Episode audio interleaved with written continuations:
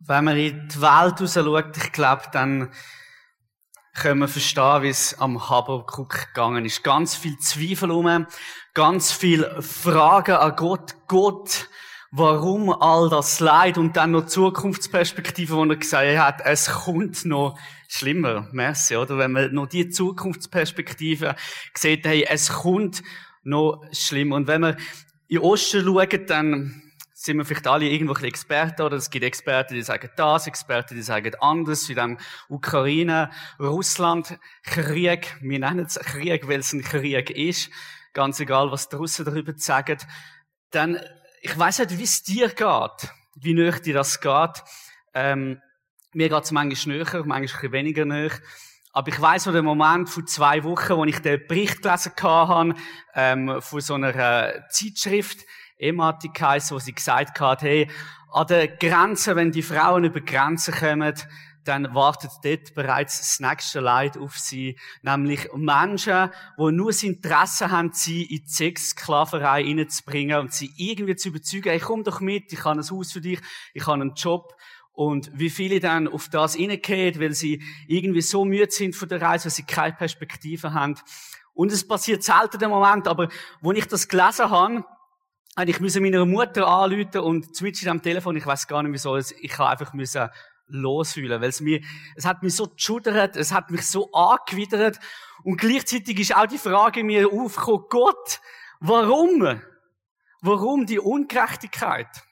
Und ich finde es so super, dass wir da in Habakkuk können und einer Person begegnen, wo sich das auch gefragt hat, Gott, warum? Wieso kommt der Ungerechte so vielen Situationen durch und eine völlige Verzweiflung, die er an gelegt hat?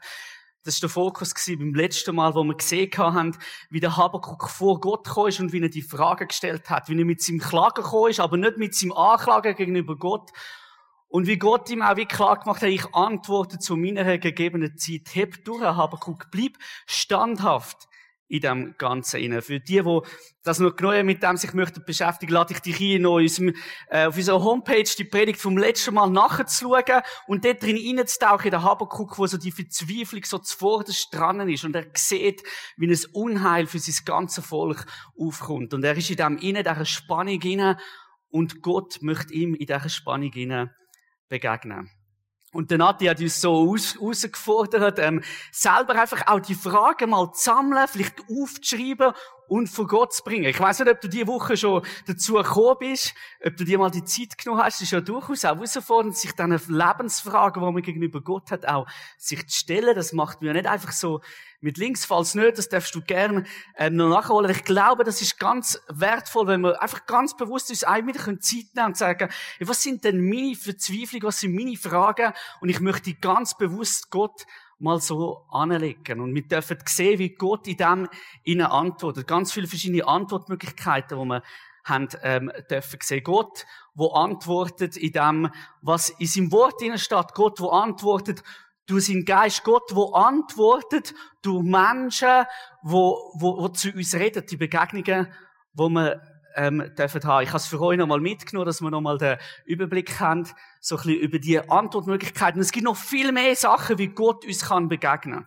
Und es war auch der Wunsch von Gott, dass er am Habakuk begegnen kann, in seinem Leid hinein, in seiner Frage, in seiner Verzweiflung, in seiner Trauer, irgendwo in seiner depressiven Phase gerade dort, weil er so niedergeschlagen ist.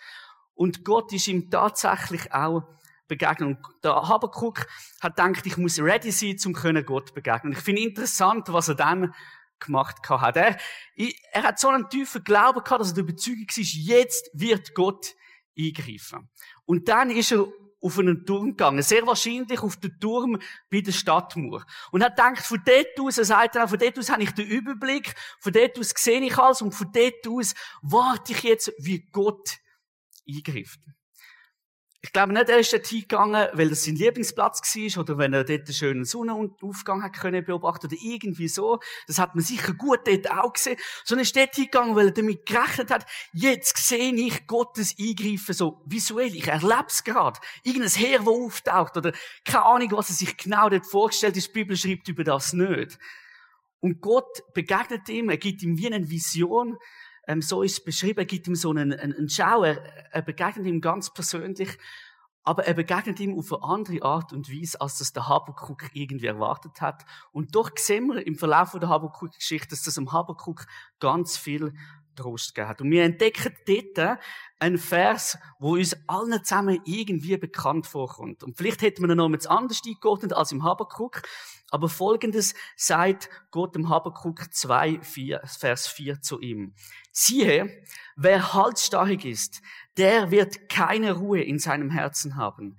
Der Gerechte aber wird durch seinen Glauben leben. Vielleicht hast du den Satz schon irgendwo mal gehört.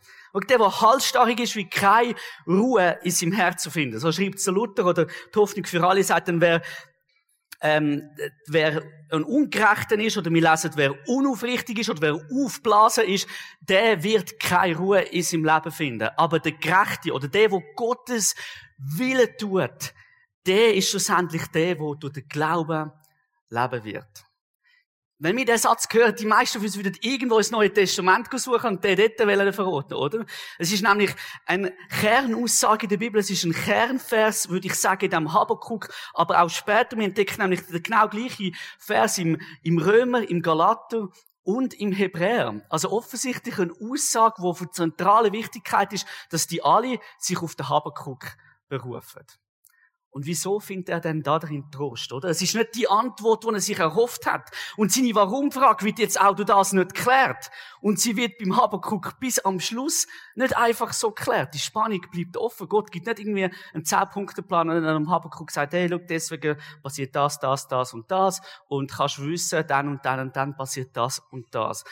Sondern er gibt ihm mal so eine generale Aussage, wo aber am Habakkuk zu einem ganz tiefen Frieden und Trost führen. Doch zuerst möchten wir uns die anschauen, die als halsstarrig bezeichnet werden. Oder wo man auch können sagen, das sind die Ungerechten. Die Bibel hat so eine eigene Definition von Gerechten und Ungerechten. Das werden wir heute so ein bisschen entdecken. Und der Habakuk, am Habakuk wird auch nochmal klar gesagt, was denn all die Ungerechten für Sachen machen, was sie im negativen Sinn auszeichnen. Wir entdecken das im ganzen zweiten Kapitel und ich habe es für mich so mal aufteilt, so für fünf verschiedene Eigenschaften, die so die Ungerechten auszeichnet. Und gleichzeitig entdecken wir dem Habakuk innen den Trost, dass Gott zu denen sagt, wehe dir Ungerechten. Eines Tages geht's dir an Kragen. Ich weiss nur, die ruhigen Zeiten findet man das vielleicht so ein bisschen als Drohung. Ich muss sagen, in der momentanen Zeit ist es auch durchaus so ein Trost. Ein Trost, den man entgegennehmen darf, wenn man all die Ungerechtigkeit sieht, dass man darf wissen, eines Tages hat all die Ungerechtigkeit ein Ende. Und all die, die zu der Ungerechtigkeit führen, die werden eines Tages ihres Ende finden. Der Habakuk, er schreibt da von Leuten, die einen endlosen Hunger auf Eroberungen haben. Die ganze Geschichte durch, schon damals, heute, Herrscher, die einen endlosen Hunger haben auf Eroberung, die einfach ihr Gebiet, ihren Einfluss möchten mit Gewalt können, ähm, vergrößern. Und er ruft ihnen zu, hey, wehe, eines Tages werdet ihr durch andere, die genauso denken wie ihr, untergehen. Das ist übrigens spannend. In der Bibel wird der Ungerechte oft durch einen anderen Ungerechten wieder sozusagen gerichtet oder bestraft. Er ruft aber nicht nur denen zu, sondern er ruft all denen zu, wo habgierig und stolz sind, wo möglichst viel sind. Oder? Wo nicht irgendwie Krieg ziehen, sondern wo vielleicht das so ein bisschen heimlicher machen, so Habgier. Vielleicht so mehr in unserer Gesellschaft die Problematik von Ungerechtigkeit sichtbar wird. Du Mensch, einfach immer noch mehr, noch mehr und noch mehr wollen und alle links und rechts liegen lassen. Hauptsache sie haben am Schluss am meisten Reichtum. Sagt das in der Wirtschaft oder sonst, das spielt gar keine Rolle. Habgier und Stolz, auch denen ruft dazu, ihr werdet eines Tages untergehen. Oder andere, wo ganz brutal vorgehen, wo, wo rauben, wo, wo den Leuten wirklich die Sachen wegnehmen und wo sogar Blutvergießen machen, wo Menschen umbringen, wo Menschen töten, wie wir auch jetzt im Osten sehen. Wehe euch.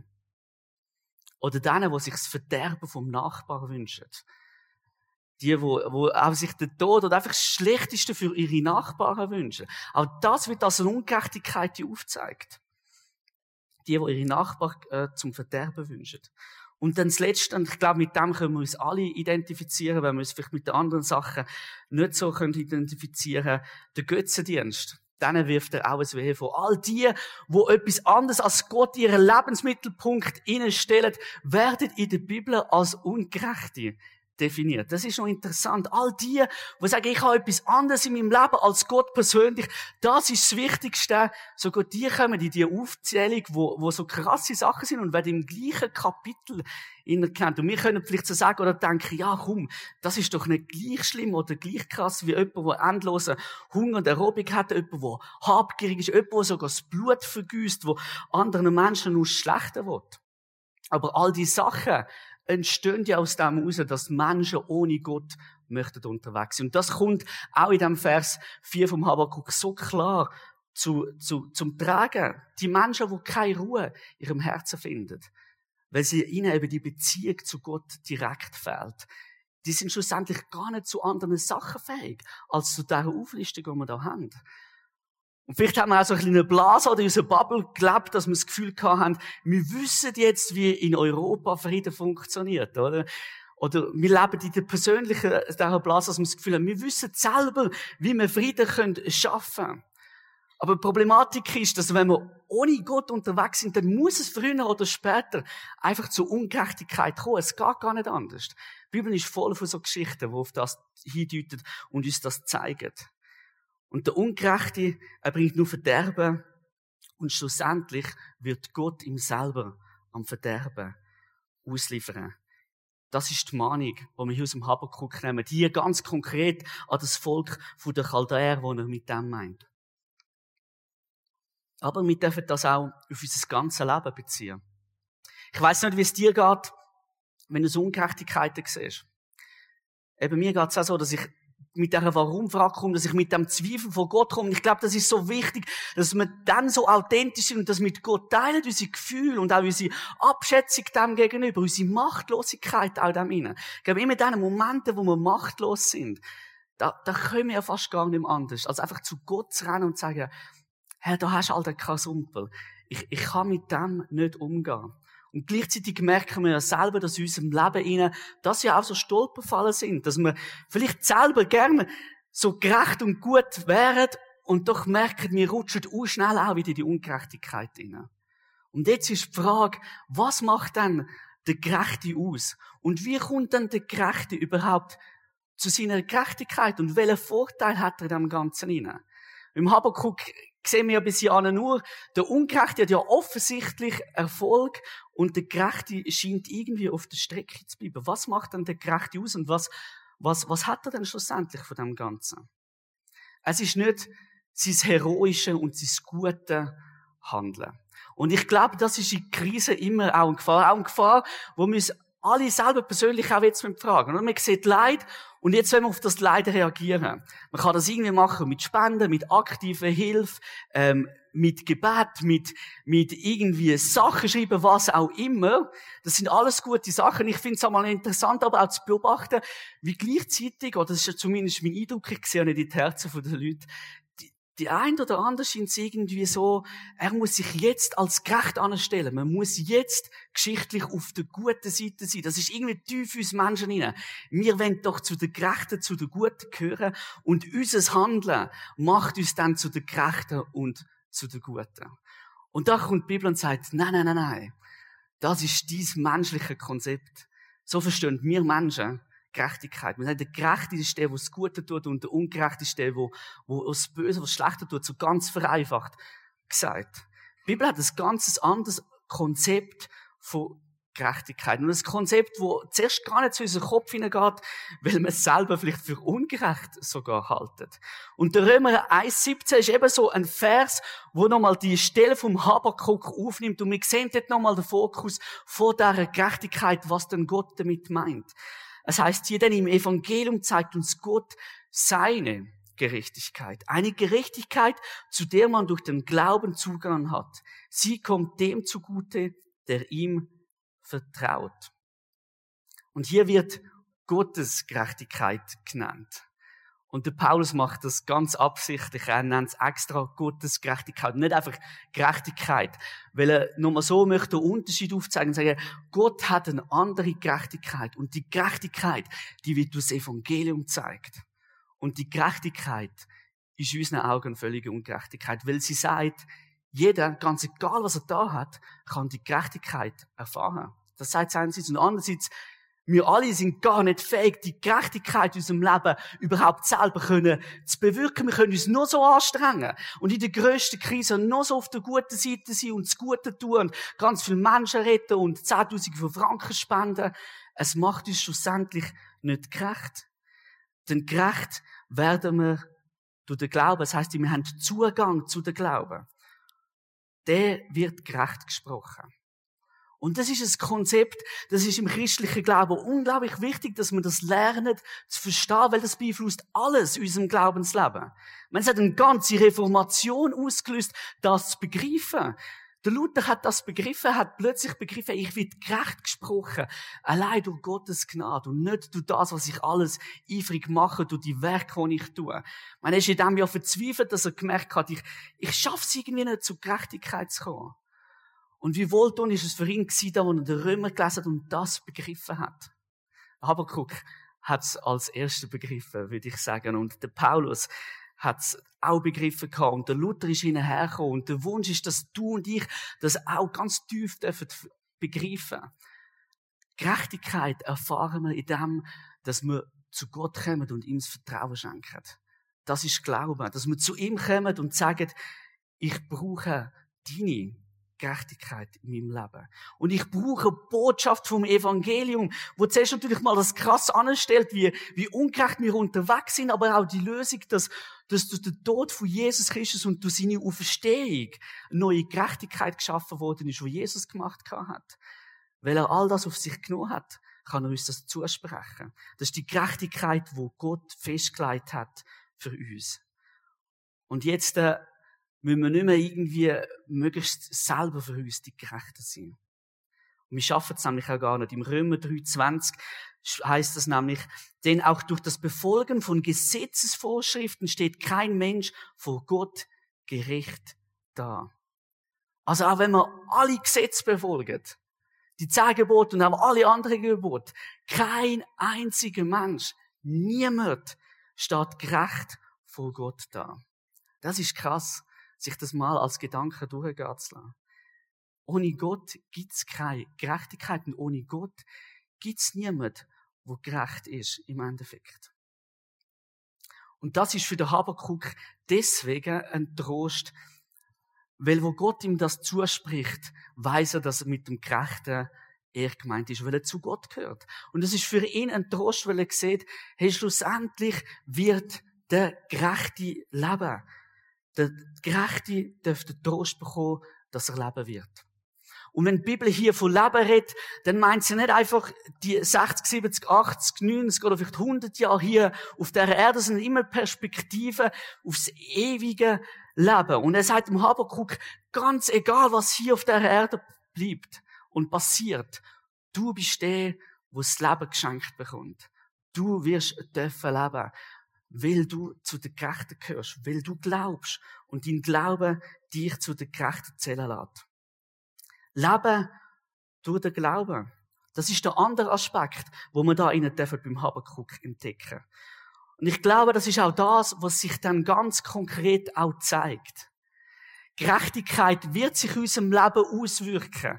Dort, wo wir unterwegs sind, wo wir im Vertrauen auf Gott unser Leben gestaltet, wird sich automatisch Sachen verändern, dass wir eben plötzlich fähig sind, gerecht zu können tun.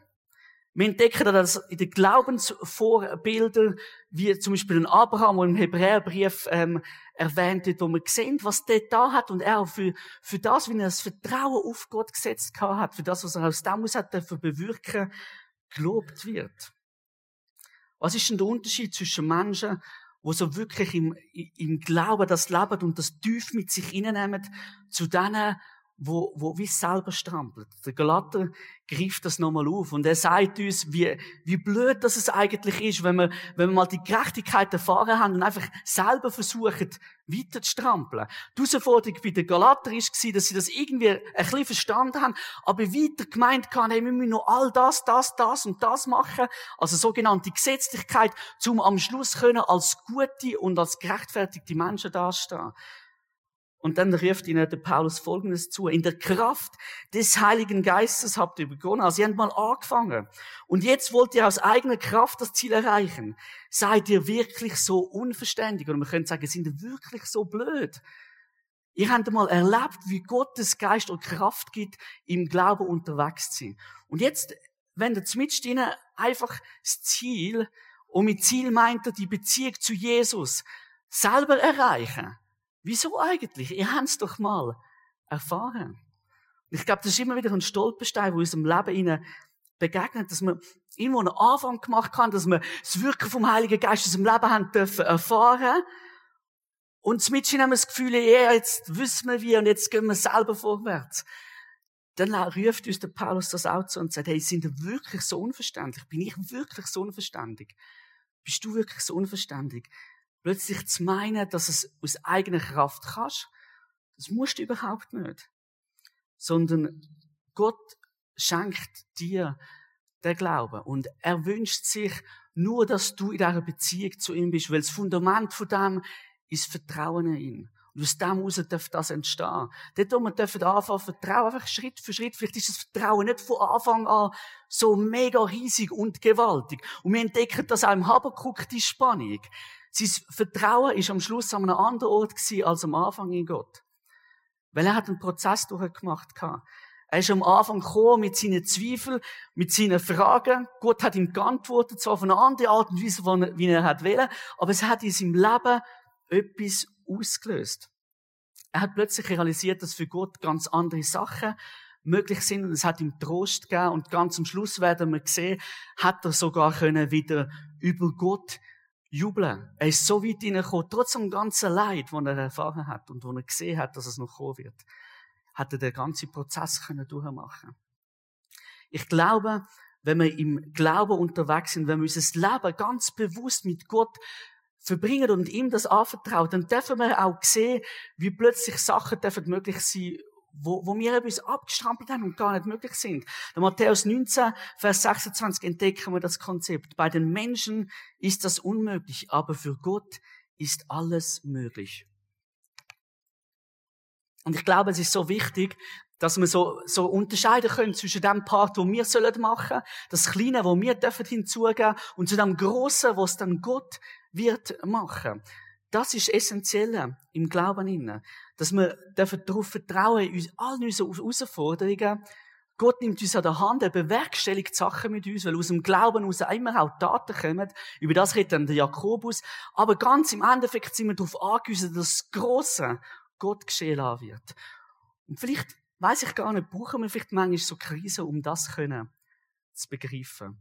Ich finde es interessant, wenn ich plötzlich mit Leuten zu tun habe, wo mir schreiben oder wo mir mal die Frage stellen, hey, wieso, wieso lässt das Gott zu? Und wo ganz neu sich Gedanken machen über Gott und seine Gerechtigkeit und wo das nicht können verstehen, was jetzt innen ist. Aber ich merke auch, wie Menschen ganz neu zu Gott hingezogen werden in dieser Krise, wo wir ihn erlebt haben. Und wir haben ja wahnsinnig viele Krisen jetzt erlebt. Wir sind vielleicht alle auch schon längstens Krise mit Corona und dann kommt gerade die nächste Krise und kommt dann nachher wieder die nächste Frage, ob wir uns vielleicht, aber wir dürfen in dem Ganzen innen wissen, dass dort, wo wir das Vertrauen auf Gott schenken, eines Tages wird sich alles erfüllen.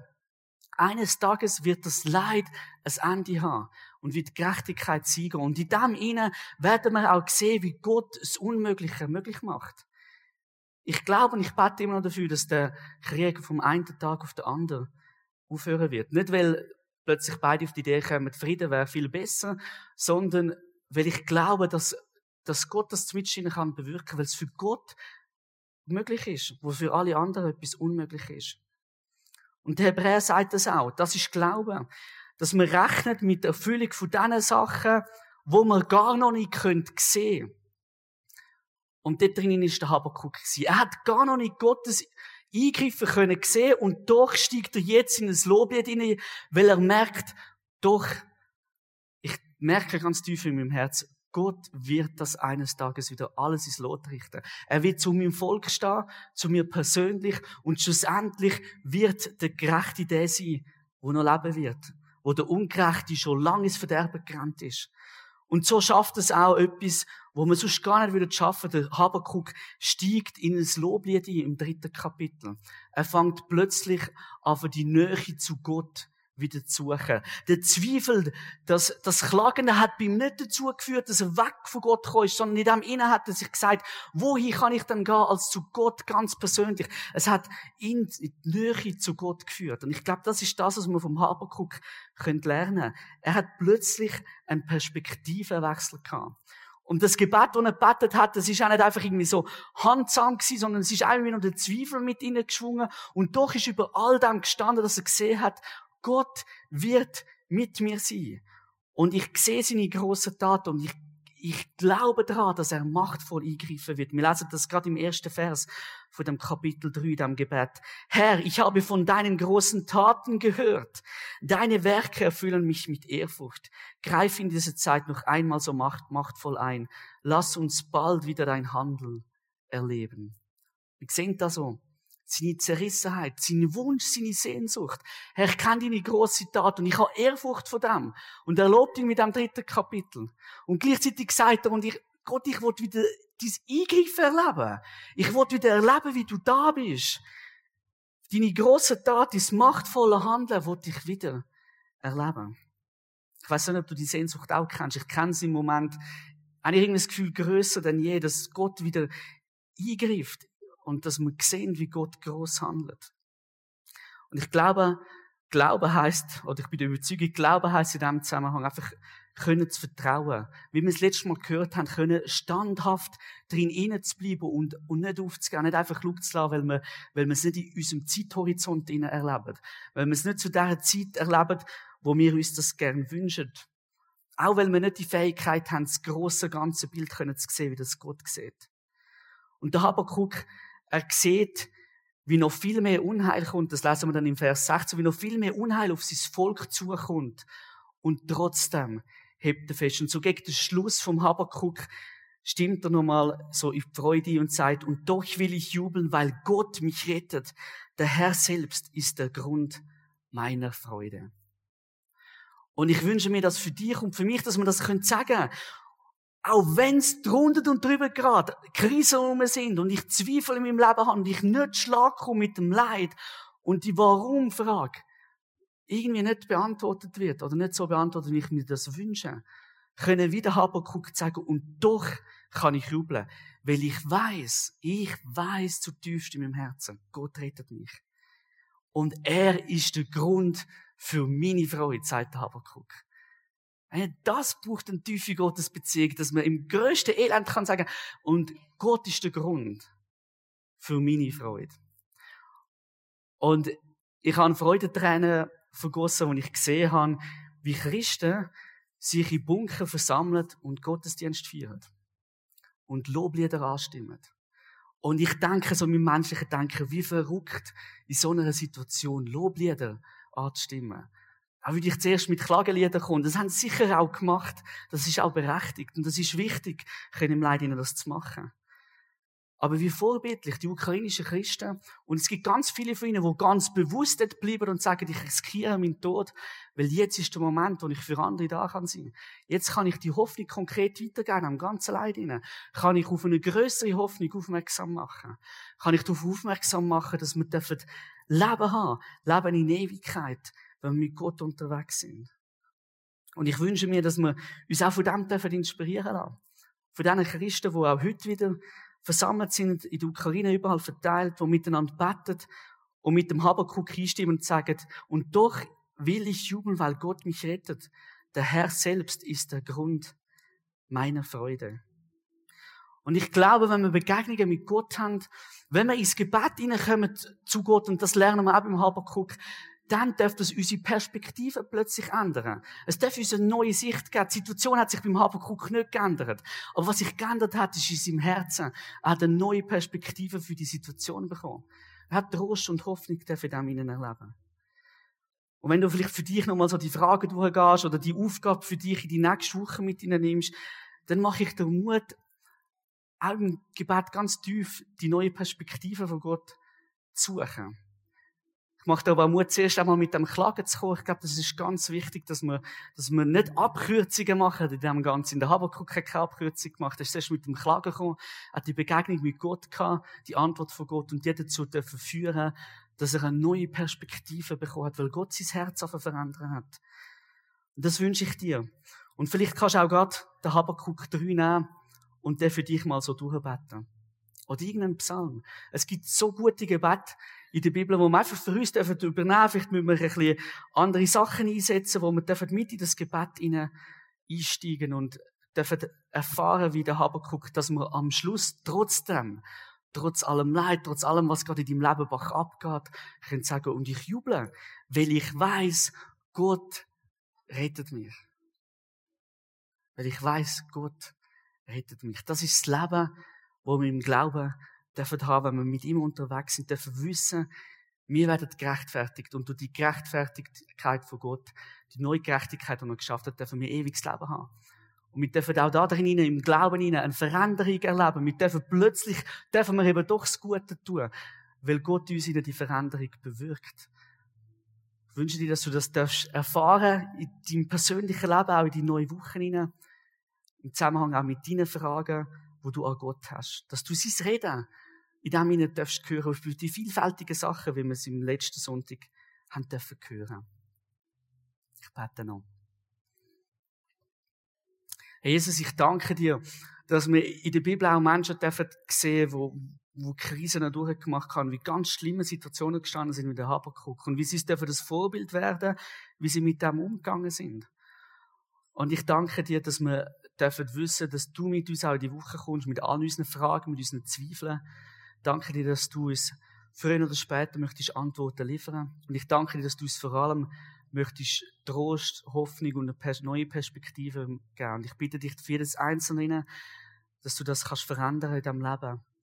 Dass du unser Leben kannst verändern, dass wir deine Perspektive dürfen und dass wir dort, wo es uns schlecht geht, nicht irgendwie in dem, in dem innen liegen bleiben, sondern dass wir aufstehen und sehen und dass wir sogar nicht jubeln nach dem Klagen dürfen einstimmen, das der Habakkuk gemacht hat. Und ich danke dir, dass wir das auch jetzt miteinander machen dürfen, dass wir in die Zeit vom Lobpreis dürfen einsteigen, weil wir dürfen wissen, du bist trotz allem ein guter Gott und du bist ein Gott, der uns Leben schenkt und mit uns in unserem Leben unterwegs ist.